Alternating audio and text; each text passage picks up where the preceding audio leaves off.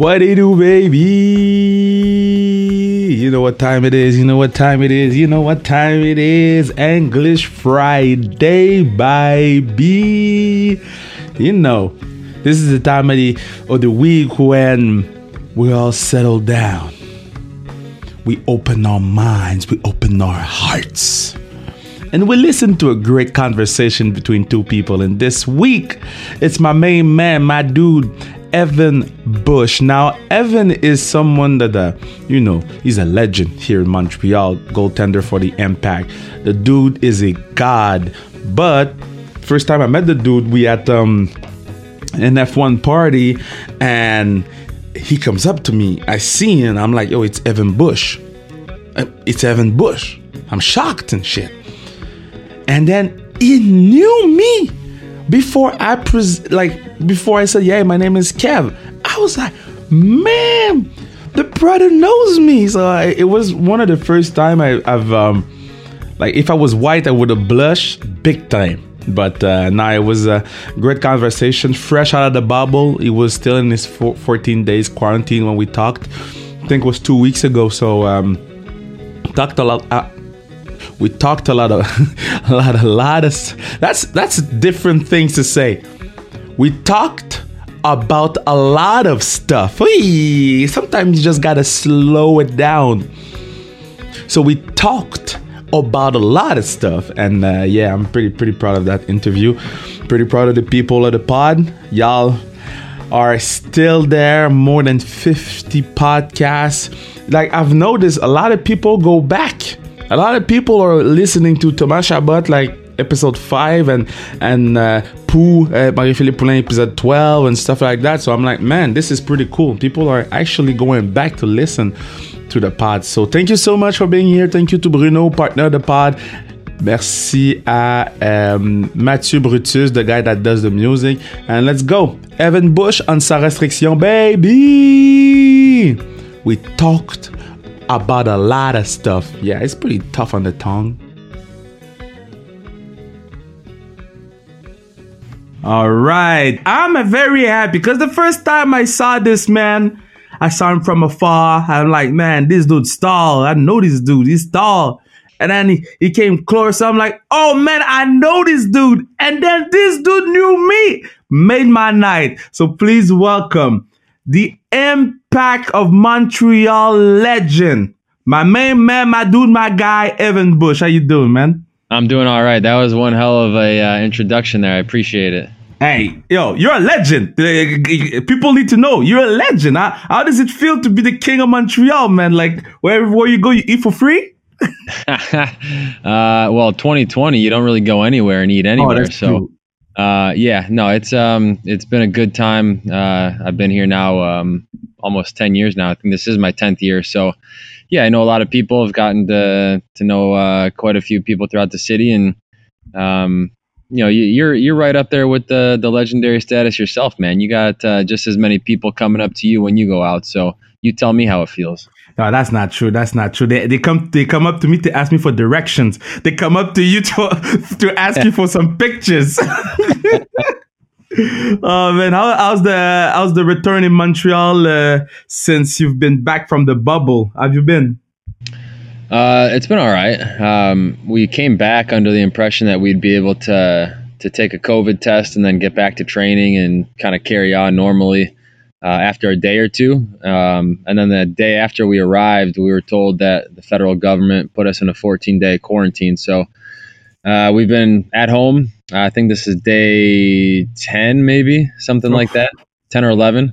Um, so you know, for for somebody that likes to be out and about doing stuff and um, kind of staying active and staying busy, you know, this is it's tough, but um, yeah, at the same time, it gives you a little bit of uh, the ability to to kind of sit back and see things from a different perspective. So that's all right too. Okay, so you've you've been in a bubble uh, in, in I think it's Orlando, and then you come back here. You're back in the quote unquote bubble. What is the first thing you want to do when you're out? Oof, man, that's a good question. Um, I'd love to to go get a coffee somewhere, uh, just do some normal stuff. But even at that, you know, it's I've been uh, very cautious with the things that I do, um, you know, throughout the whole year since since you know everything kind of hit the fan in in March. Uh, I got I got a wife and three kids at home, so uh, we take you know the the health and safety measures very seriously. So. Uh, simple things like getting a coffee or, or you know going to a restaurant you know a lot of those things uh, I haven't even been doing so um, just getting, you know, when I arrived back from Orlando after four weeks in the bubble, the thing that I enjoyed the most, because I only had like 40 minutes uh, of time between the airport and coming back to my house, yeah. um, I really love just driving with my windows down and um, oh. you know feeling that freedom, man. Uh, and that's another thing that I haven't been able to do now for a week and a half. Uh, I need that freedom, that um, the feel of you know, driving and, and kind of doing things on my own. Um, the funny thing is, when we arrived, uh, we hit the the traditional Montreal Sunday night traffic, where every road in the damn city was closed. So, um, you know, I even enjoyed that part of it too. Wow, that's crazy. The way you're talking right now, it's like you've been locked up for 25 years. I would not handle prison well, man. oh, oh no, eh? You, you wouldn't be a tough guy. Oh man, I'd have to. I'd be making some deals on the inside to to keep myself busy. I have a question for you because you talked about coffee. and I never asked that question, but for me, like with my boys and my gals, I ask them that question because uh, you get to know the person for real. What you put in your coffee? Oh man, it depends what what kind of coffee I'm drinking. If it's uh, if it's a proper coffee from a place that has you know makes a, a good black coffee, I drink the coffee black. Um, if I'm at a place like uh, Cafe Olimpico, I go with a latte. Um, it, it depends where you are throughout the city. You know, different places are good with lattes. Some are good with just a, a normal filter coffee. Some are good with an espresso. Uh, so it really depends. Um, but you know, I can throughout my time in Montreal, I've been become somewhat of a uh, a coffee connoisseur, I, I suppose. So uh, I think it's kind of comes with the territory of being in Montreal for some time. So I can uh, I used to have to put milk and sugar and all that stuff in it, but uh, you know I, I'm fine with just a black coffee if if need be. Oh man, you went coffee connoisseur on me like that. oh god. And then okay so so first time you got in because you're from ohio. Ohio is far okay? So first time you come here what was your um what hit you the most? Oof that's uh you know that's a loaded question because ohio's far but it's uh it's actually you know it's close enough that you can drive it. So you know when my family goes back in the summer or for the holidays we typically drive it. Uh, it's about nine to ten hour drive, and pain in the ass, but it's uh, it's something you can drive. Um, but the biggest difference, you know, is culturally, even though it's relatively close, the cultures are are completely different.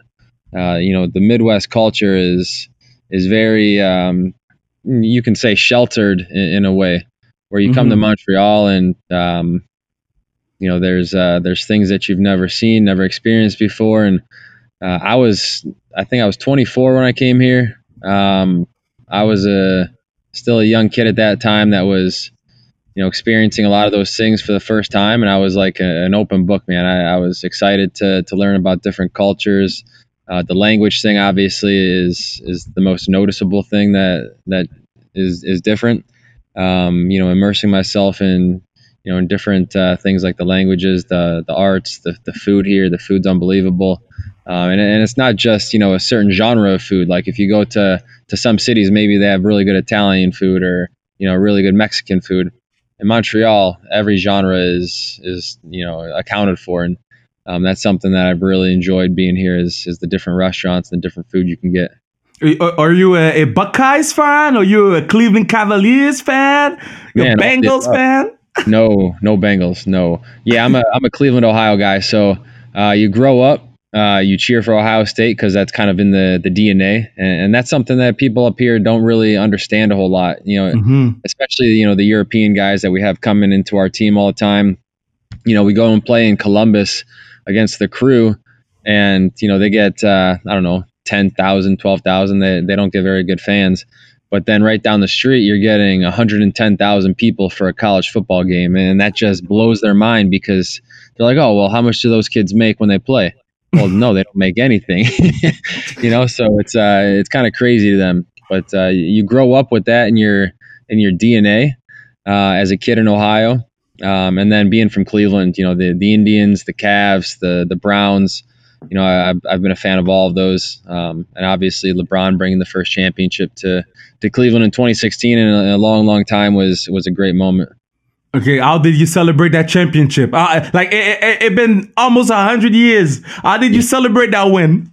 Honestly, um, it, I remember the night very vividly. I was I was living in a different house.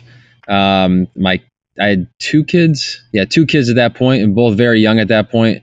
Um, and the game was probably ending around say 11:30, 12 o'clock in the morning.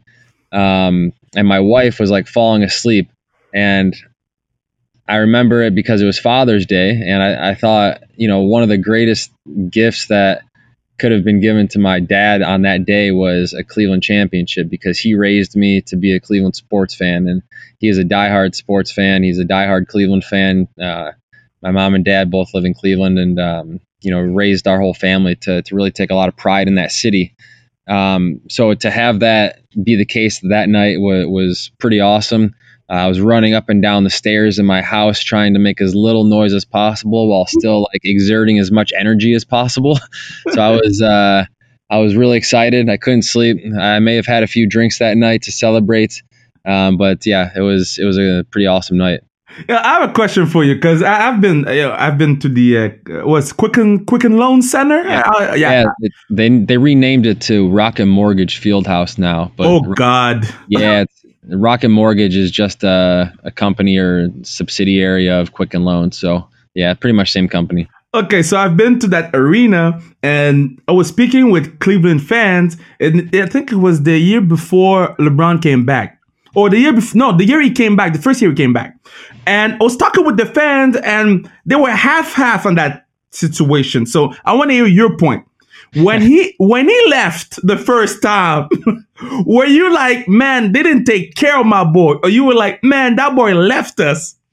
Well, I think it was a mixture, but um, you know they didn't put the team around him that he needed to to win the first time that he was in Cleveland, and you can argue that they didn't really do it the second time either, with the way that um, you know, some of it's his fault too because he he tries to be the GM on the on the teams that he's at and uh, ends up bringing all his friends in, and you you see that with J.R. Smith joining the Lakers this year and, and whatnot. But um, to answer your question about how I felt in that moment, um, I think the the best way to to describe that is, uh, are you familiar with the app Timehop? Oh, what's that? It's like uh, you know you, you link up your social media accounts from you know Twitter, Facebook, Instagram, whatever it might be, and they they give you your memories from that day, from whatever year, like ten years ago, seven years ago, whatever. Okay. So I have. uh I've been, you know, it, it's it's one of the worst things to actually have because you see all the stupid stuff you said when you were younger. So when he left the first time, I was so anti LeBron. You know, I was I was all about you know um, you know, people burning the jerseys and, you know, he's leaving us, you know, he didn't win a championship for us and he's bailing on us, bailing on us to take the easy route. And some of that I, I still find uh, to be true. Uh, but when he came back, you know, it was, everything was kind of pushed to the side and all is forgiven. And, you know, the second time he left, there, none of those feelings were the same for me because he, he won the championship that he promised he'd deliver. And, you know, I, I understood uh, why he was leaving once again, as opposed to the first time. Which which of uh, Ohio's finest would be the best, except for soccer players, would be the best soccer player? Like which Ohio Ohio's finest you would want in the impact in any other sport? In any other sport? Yeah, it can't be soccer because they're already good. Like okay. a- any football player, soccer player, uh, no, oh, not soccer player, football player, hockey player, uh, baseball player. Um, man, uh, I don't think LeBron would would be that because I don't think his size would be very good on a soccer field. Yeah, brother, too tall. Yeah, uh, man. Um, I, I have a name though, but I'm, I'm, not gonna tell you now. But I have a name. I'm, I'm gonna tell you after. Okay. Um, does it have to be a current athlete or for No. all time? Can be past. Yeah, all time, all time. Okay. Um, I'm gonna kind of cheat here because he wasn't from Ohio, but he played for the Browns. I'm gonna go with Jim Brown. Oh yes, yes. He can do everything, huh? Yeah, he was a maniac. I mean, he was an All-American lacrosse player at Syracuse too. Oh, that- oh, I didn't, I didn't know that. Oh yeah. That's crazy. I, I I I was picking. He's not from Ohio, but I was picking OBJ. Oh yeah, yeah. No, he's he's actually a big soccer fan too. Yeah, that's sick. Speaking Yeah. about soccer, let's go. Let's go soccer. Because for me, being a goaltender is some of the craziest job of all jobs in the world. Like there's doctors, nurses, and goaltenders for me. Okay, because y'all put your bodies on the line, and you're the last line of defense. Uh, why did you pick that position? Oh man, to to compare it to doctors and nurses is is a bit uh, is a bit much. Yeah, I'm an ass. I'm sorry. Uh, um, actually, it's probably quite the opposite reason why I started was because um, you know I started playing as like a midfielder and a striker, and I just didn't like running a whole lot anymore.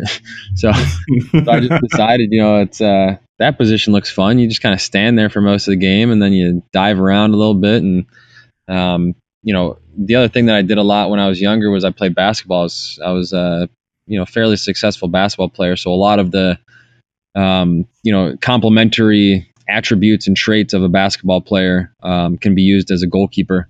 So, Ah. um, you know, jumping, the the lateral movement, the explosiveness, um, all those things, you know, I, I kind of used in both sports, and I think it benefited me quite a bit.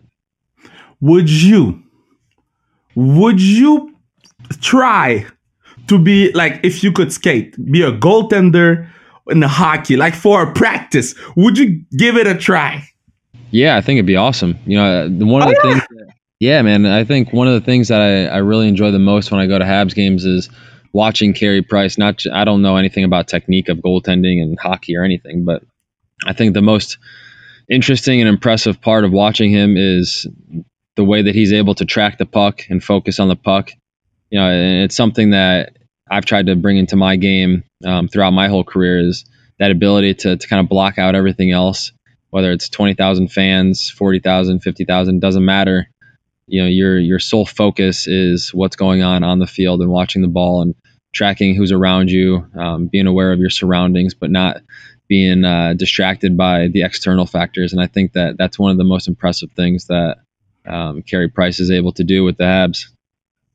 okay so i'm about to, to ask you a dumb dumb real dumb question because when i go to the impact games sometimes the ball is on the other side for at least six minutes i mean when you're in net what you thinking about what you're gonna eat or because sometimes it's long Uh, yeah, man, and I, you get hungry for sure. No, I think the the best goalkeepers in the world, and I'm not sure if this translates to hockey, probably not as much, but the best goalkeepers in the world in soccer, um, they use their their communication and, the, and their words and their direction and instruction uh, to keep the ball away from them. You know, so Mm. you know, when our team is attacking the other side of the field, that's one of the times that I'm most vocal. Um, you know, the goalkeeper has to be most tuned into what's going on because they're able to to stop a play before it gets there. Uh, you know, similar to what a safety does in football. Uh, if you're able to put people in the right positions, you know that pass never gets to you know the striker or never gets to the wide receiver in football. Um, so you know those are the little things that I think a lot of fans don't see. They they might not appreciate as much, but uh, watching other goalkeepers play, uh, I think is is probably one of the the best traits that a goalkeeper can have. Man, for real, you just educated me right now because I'm not a soccer guy. I like I, I like to go to the impacts and watch the games and scream because everybody be screaming.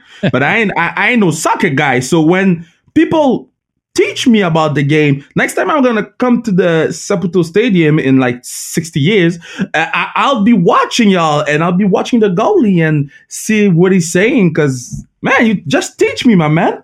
Yeah, exactly. And if goalkeepers are, are being silent, not only is it bad for the rest of the team and, and the structure of the team, but that's when you start to lose focus as a goalkeeper because your silence turns into distractions and you start uh, kind of losing focus of what you're trying to accomplish.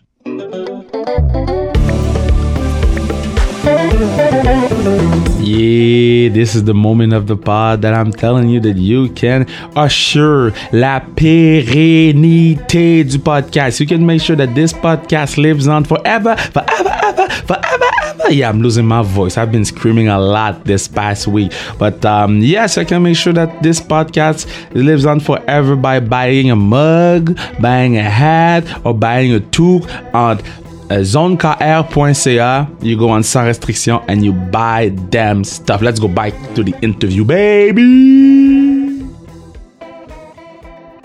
Let's go back to the bubble for a second. So uh, the M, so there was the NWSL that started before y'all, and then MLS started, and we saw what they did for the Black Lives Matter and everything, and then we saw what you know MLS did for the Black Lives Matter. To go, you, you, you go on your timeline and you, like you know, you know you're one of us. Now, how, how was it handled, and how was it to be able to, you know, uh, showcase so much love for the black community in front of the eyes of the world? Yeah, I think the tough part was that the the coalition um, for change, the Black Player uh, Coalition for MLS, um, they only had I think 19 days from when they got organized to when that demonstration happened on the mm. first day. So it's a very short time period to try to to get something together, especially something that's going to be nationally televised in both the U.S. and Canada. So I think that from that standpoint, they did a fantastic job. Uh, I think that they were able to rally the troops. They they they had the demonstration, you know, organized. Um, you know, from what I understand, you know, fairly well, very well. Um, you know, for for what their intentions were. I think the one thing that um, you know, if they would have had more time and they would have had more input from different people um, from both sides. You know, you know, the black community, uh, the white community, Asians, whoever it might be. I, I, think that the one thing that was missing, and I think our coach commented on it uh, publicly as well, is that it would have been potentially a stronger message if they had every player involved yes. in it and not yes. just the black community. So, you know, I don't know if you're familiar with the setup of um, ESPN and Wide World of Sports, but yeah. There was probably 25 to 30 fields that the teams were using to train on every day. And they were all surrounding the, the three game fields that were being used uh, every day. Um, and the demonstration was, you know, it, it, took place on the game field that was hosting the game that night, of course. Mm. So you had about, you know, 100, uh, 100 black players, or yes, probably about 100 black players um, in the demonstration. With the with the ability of ESPN, I think you know, my my idea would have been to have you know the black players in that field doing the exact same thing that they did, and then pan up with a drone image or video of every other field with every other team with the rest of the players mm. in line you know holding you know holding their hands up or in lock arm or whatever the demonstration might have been to really send a powerful message that it's not just the black community doing this on their own. The black community is starting it. They're the most powerful force in in the demonstration, but the rest of their brothers from the teams are standing, you know, right behind them, right right next to them, however you want to phrase it. Um, you know, uh, supporting them in this, and I think that image would have been, um, you know, potentially even more powerful. But you know, like I said, they they had a very short time period. I yeah. think that the organizers of the event um, you know, they did very well. Uh, I know some of them, you know, for, for some time now, for, for 15, 20 years, even some of those guys. So uh, I think that they were dealing with something that had to come off very quickly, and I think they dealt with it very well. Man, it gave me them chills, man, just thinking about what it could have been. Woo! Because I always said this movement or this lifestyle, I, I'd rather use lifestyle because because movement is, is uh, you can, it, it, stops one day and then being right. black is all the time. So, um when I when I saw that picture of Julie Ertz and her black teammates crying, I cried, you know, because we, we need y'all in this movement. So when when we go on your Instagram, we see the post, we see you with y'all with, with us, and then we know where you stand, you know. So, so that's what that's some of the most important thing in this whole Black Lives Matter thing because we need our white brothers. Because I mean, at the end of the day, y- y'all guys still have a lot of power, so y'all gotta share that power. And if we share it, we can level up the field a little bit. So I'm happy that you the way you just spoke about it, and it's fun to see. It's great to see where you stand. You know. Yeah, no, I, I think that there's there should be more uh, more stuff going forward. There's there's communication, you know, uh, weekly with the the Black Player Coalition and MLS about you know ideas and uh, things that they want to accomplish. And uh, like you said, it can't be something that you know it can't be just social media posts occasionally, and it can't be um, you know one demonstration at the start of you know the kickoff to to the bubble scenario or whatever. Uh, it has to be consistent, and it has to be a message that um, you know comes off with uh, a lot of credibility and um, you know a lot of thought behind it. So I think they're heading in the right direction, and, and I'm glad to support them with that. So in the bubble, you ate the same thing for three months. Oh man, uh, yeah, pretty much, man. Um, you know, it's it's hard. It's hard to. Uh, you, you don't want to come off so, sounding like entitled and, and all those things, but I think anybody eating the same thing over and over and over for we're there for four weeks. Uh, you know, the food wasn't awful. It, it, wasn't bad food. It was just the same thing over and over.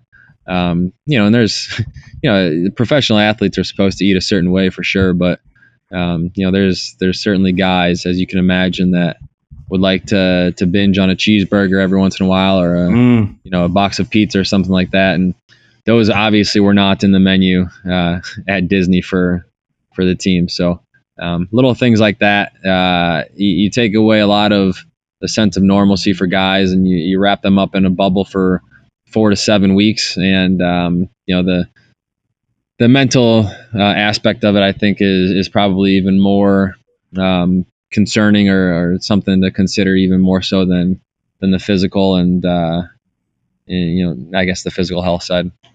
So so so you were because I was talking. I did an interview with two of the girls from the NWS. I didn't know about that league. Did you know about the NWSL? I didn't know. Yeah, yeah. I, I'm not sure how many teams are in it. But uh, yeah, I know that they're pretty well supported in certain markets. You know, I think Portland's markets, you know, very yeah. well supported. Uh, I actually know the coach for uh, the Portland women's team. I did a coaching course with him. Me and uh, I don't know if you remember. I, I was there with Patrice, and I know you're you're buddies with Patrice. Yeah. Uh, and then uh, Christoph Kroll. Do you remember Christoph Kroll at nah, all? I don't remember. Uh, he was an impact guy for about 12 months. Uh, Matteo Ferrari was down there with us, who you might remember. Yeah, I have a, I have a vague memory. Yeah, um, yeah, I think it was us four were down there together, and uh, yeah, and Mark Parsons, who is the coach of the Portland team, was down there as well. So, uh, yeah, it's it's interesting following his career path, and uh, he certainly seems to enjoy himself there. So, yeah, it's pretty cool that they have that league. Yeah, so so they told the girls told me that the only walks that they have was around the hotel. was it the same thing for the guys? Yeah, you know what's funny is um, there was uh, so we were in a resort where I mean, if you wanted to to leave the resort, you could. You know, it wasn't like there was barbed wire. It wasn't a jail, but there was closed circuit television everywhere, and you know, if you left the premises uh, you'd have to go in quarantine for like seven to ten days or something like that, or until oh. you passed a couple couple uh, COVID tests. So yeah, I was under the impression going down there that there was definitely going to be some guys that would try to leave the bubble, would get caught, would get disciplined. But from you know, from what I understand, none of that happened. The only hiccup we had was our our fitness coach went for a jog one day around the premises of the the hotel, and apparently he he ventured off a little bit too far, and he had to go into quarantine for like you know 24 hours or something until he got back a negative test. But um, yeah, it was it was uh, pretty secure. There was people, you know, employees all over the premises, you know, seeing if people were leaving, telling them, you know, this is where the boundary is and stuff like that. So uh, it was kind of like a upscale prison for four weeks. Damn, that's some Walking Dead kind of shit, man. You don't want to, you don't want to go far away because you ain't coming back. yeah, ex- especially down there, man. Like I'm sure you're aware of the the numbers for COVID down there yeah. in Florida and Orlando specifically. Oh man, it was the one day we were down there. There was 15,000 new cases in one day. So, oh. it, it would have been kind of stupid to try to leave.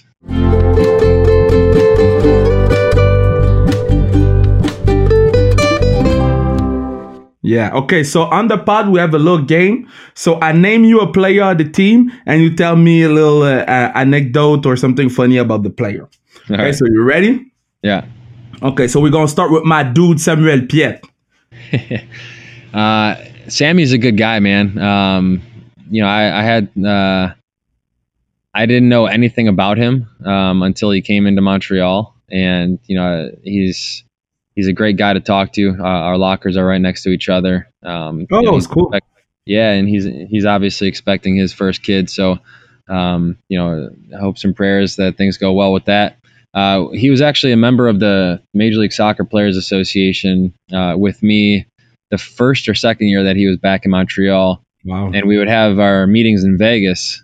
And um, so we we went to Vegas, and um, there was a, a couple guys that I knew, and uh, one of them was Jeff Attinella from Portland, um, and then a couple other guys that would hang out. And he he's awful with remembering names apparently because he would call every single one of the guys that we hung out with Jeff, and it became kind of like a running joke uh, the whole time we were down there because he, he'd be like, "Hey, is Jeff coming?"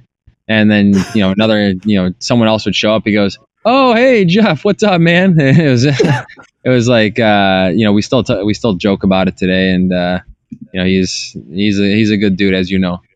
That, that's great. That's great. I, I love Sammy. Sammy's so great. He's so funny with his long hair and his smile. I love my dude. Okay, next, Nacho. Nacho, oh man, what a guy! Um, I, I, I've been I've been vocal. I'm gonna tell. I'm gonna say to you, I've been vocal, and people trash me on the internet because I said that on television. I, I was like, man, Nacho is good at soccer, but I, I I don't know if he is, you know, that dude. That's what I said. I, I don't know if he's that dude. Uh, He's a good soccer player, and then people try started to trash me. So what's your? You cannot tell me he's not that dude, but but where do you rank him? No, I mean he was one of the best players in MLS for you know the four or five, however many years he was here. Um, and, and what made him great was, you know, not only what he did on the field, but his ability to connect with the players in the locker room and off the field. When you know, my feeling is when you bring in a designated player in MLS and you give him, you know, that type of title and that type of responsibility, you need him to, you know, be be a guy that's not going to take that title and uh, you know go into the locker room and be arrogant about it. Um, you know, be demanding, be entitled. You need him to to be humble. You need him to lead. Um, you need him to to lead by example. And I think you know by and large, Nacho did all of those things. And it's a shame that we couldn't um, you know advance further for him. Uh, you know, different moments. Uh, we almost did in 2016. Uh, came very close. 2015, we we almost won the Champions League with him. Um, you know, but uh, in terms of his legacy here, you know, he he goes down as the best player in Impact history to this point, and um, you know, he he'll, he won't be forgotten uh, neither by the fans or by his teammates because he was such a great teammate. Okay, all right, all right, all right. Okay, so next, next. Uh, okay, so this guy, Saphir Taider. Saphir is an enigma, man. Like he'll, you'll see him some days. Uh, you know, you know, walk into a meeting at uh, 11 a.m. and it looks like he just, um, you know, rolled out of bed, his eyes half shut. Um, you know, it could be the day of a game, you know, two hours before the game, and it looks like he's he's kind of in a, a poor mood or you know sleepy or whatever. And then he'll show up and score two goals and have an assist, and uh, you know he shows his qualities. So um, he's one of those guys that he's kind of hard to read sometimes, uh, but he's he's got a lot of qualities and um, you know definitely definitely useful. Uh, you know in the attacking side of the, the field for us. Hundred It looks it, it looks easy for him. It looks easy. At times, yeah, for sure. I mean, he's got a ton of quality. Uh, Yeah. his, re- his resume speaks for itself. Some of the clubs that he played at. Um, so you know, kind of similar to uh, Blerim Dzemaili when he was here. You know, some Mhm, things mhm. come off easy to those guys, and um, you know that's that's years and years of developing your technique and um, you know playing at a high level. Okay, so you got three three more, three more. So Hassoun came on the podcast and dropped a huge bomb when he said the, the man said Justin Mapp is with Nacho maybe the two best player to ever play for the Impact of Montreal, like talent wise. Talk to me about Justin Mapp, because what? Yeah, man. Um, I mean, that's a pretty bold statement, but Justin was fantastic, and yeah, I think if he had more of a, kind of like a, you know, uh, demonstrative attitude that yeah. you know he he wanted to he wanted people to pay attention to him and he wanted to be you know a social media superstar and all those things. And if he was able to stay a little bit healthier than he was throughout his career people would be talking about him in the same vein that they talk about Nacho because that Justin was a phenomenal player phenomenal mm. um, you know the year that we lost in the final the Champions League final um, you know it, it was a real shame because I I was suspended for the second leg, and Justin was injured with a dislocated elbow, and Cameron Porter was injured with his torn ACL, and we were all sitting up there in the in the box watching the game unfold. And I couldn't help but think that you know if, if the three of us were able to contribute in that game, things could have potentially been different. And you know that was just kind of the the story of of Justin for a lot of the time that he was in Montreal. When he was on the field, he was the silkiest, smoothest player on the field every time. You know, wow. and, and I think a lot of people don't give him credit for that because he's an American guy. Yeah, if you if you put Piatti's jersey on Justin Mapp, you would have said this guy should have been a DP. And um, you know, I think that's that's maybe where uh, you know the MLS and the fans in MLS maybe didn't give Justin enough credit. Wow, this is awesome, man. Yo, I'm I, I have to go back and watch some highlights of Justin because yo, the way y'all talking about him, it's pretty crazy. Okay, two more. So uh, uh second to last, my dude Didier Drogba. How was it to play with the god of Cote d'Ivoire? yeah, amazing, man. Um, you know, we've we've had the privilege of playing with some really big name guys in Montreal, whether that's uh, Didier or Alessandro Nesta, Marco Di Vaio, um, guys of that level that aren't just you know stars like they're they're global icons. And Didier um, probably the biggest global icon of the group that we had here in terms of not only his impact on the field but his impact off the field which I'm sure you're well aware of. Um, and his ability to come into a locker room and change the dynamic of you know what's happening in that locker room you know to take it from being not necessarily a, a bad culture or negative culture but you know maybe there was um, you know a bit of monotony in the locker room where you know seasons get long and you know there's the dog days of summer and stuff like that. To have him come in especially that first year and really reinvigorate the group with his energy uh, it, it, was something else. And then his his ability on the field was just uh, I've never seen a player so strong uh, even when we played against Zlatan the last couple years Zlatan's a big guy but Drogba Drogba was stronger his legs were stronger um, you know Zlatan's probably a, uh, had a you know maybe a better career, more longevity and stuff like that. But uh, Didier could just uh, post guys up and and kind of make a make a mockery of some of these players. Damn, yo, that's that's huh? That's pretty good. That's pretty good. Okay, so last one. I kept I kept him for last because this dude he, he, he already came on the podcast and First second he came on, he was with two other guys. First second he came on, got roasted. That's what we do. We roast this guy. Anthony Jackson Hamel. Talk to me about this boy. I, I knew in the lead up to that to that name who you're talking about immediately.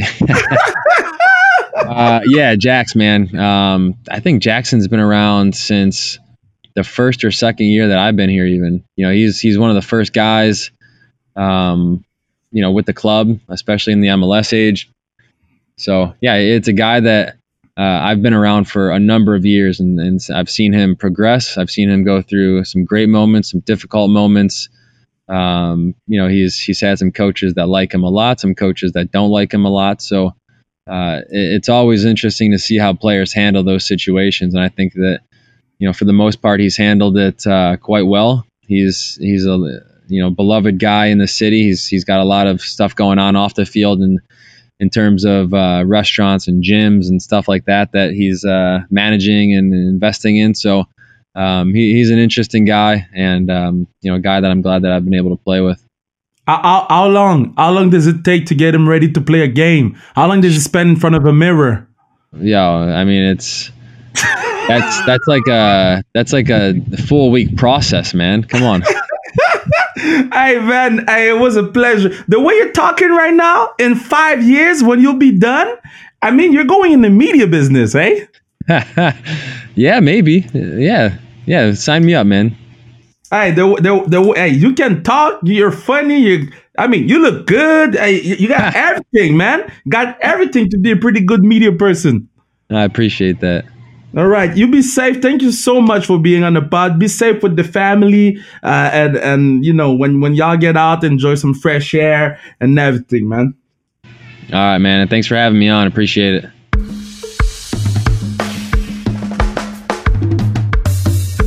Man, this dude a beast.